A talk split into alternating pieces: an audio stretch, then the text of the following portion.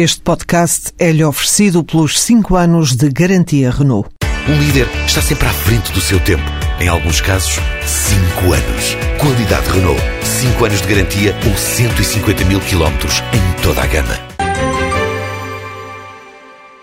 A sobretaxa do setor das comunicações pode afetar o investimento e a inovação nesta área de negócio em Portugal.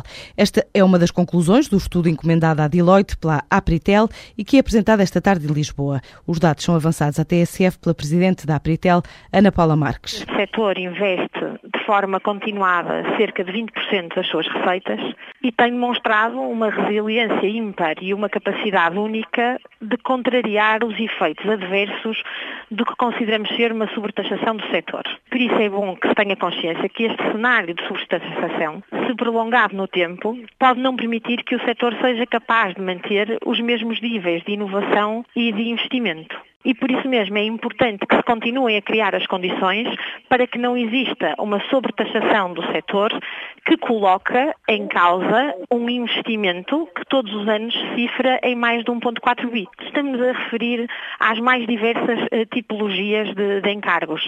Estamos a falar, uh, a título de exemplo, no acréscimo significativo que temos tido com custos de energia.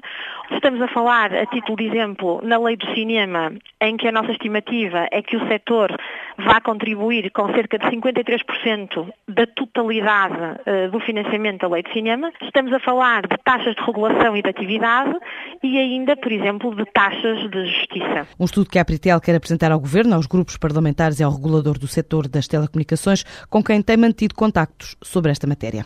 11 empresas portuguesas ganharam este ano os prémios UK Trade Investment, atribuídos pela Embaixada Britânica em Lisboa, que distingue duas categorias, expansão de negócio e internacionalização. Além do BES Investimento, este ano foram distinguidas empresas como a Active Space, a Bright Partners, a Business Control, a Science for You, a Uniplaces entre outras, com alguma incidência para as tecnológicas. Ana Cristina Abreu, a responsável pela equipa de investimento da Embaixada Britânica em Lisboa, explica porquê. Algumas delas, inclusive, escolheram para a sua localização a área de East London, do Tech City, que é um projeto que o primeiro-ministro britânico David Cameron tem assumido essa liderança a promover o Tech City como a capital digital da Europa. Portugal é o 13º mercado de exportação do Reino Unido na Europa. As vendas de bens e serviços rondam os 2,3 mil milhões de euros por ano.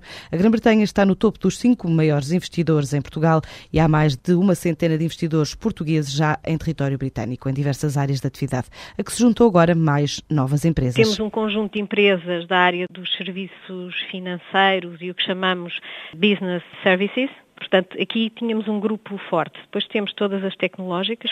Temos uma empresa, a Active Space, que já encaixa num setor aeroespacial que é muito forte no Reino Unido e onde é muito interessante haver empresas portuguesas a beneficiarem e a posicionarem-se nessa área.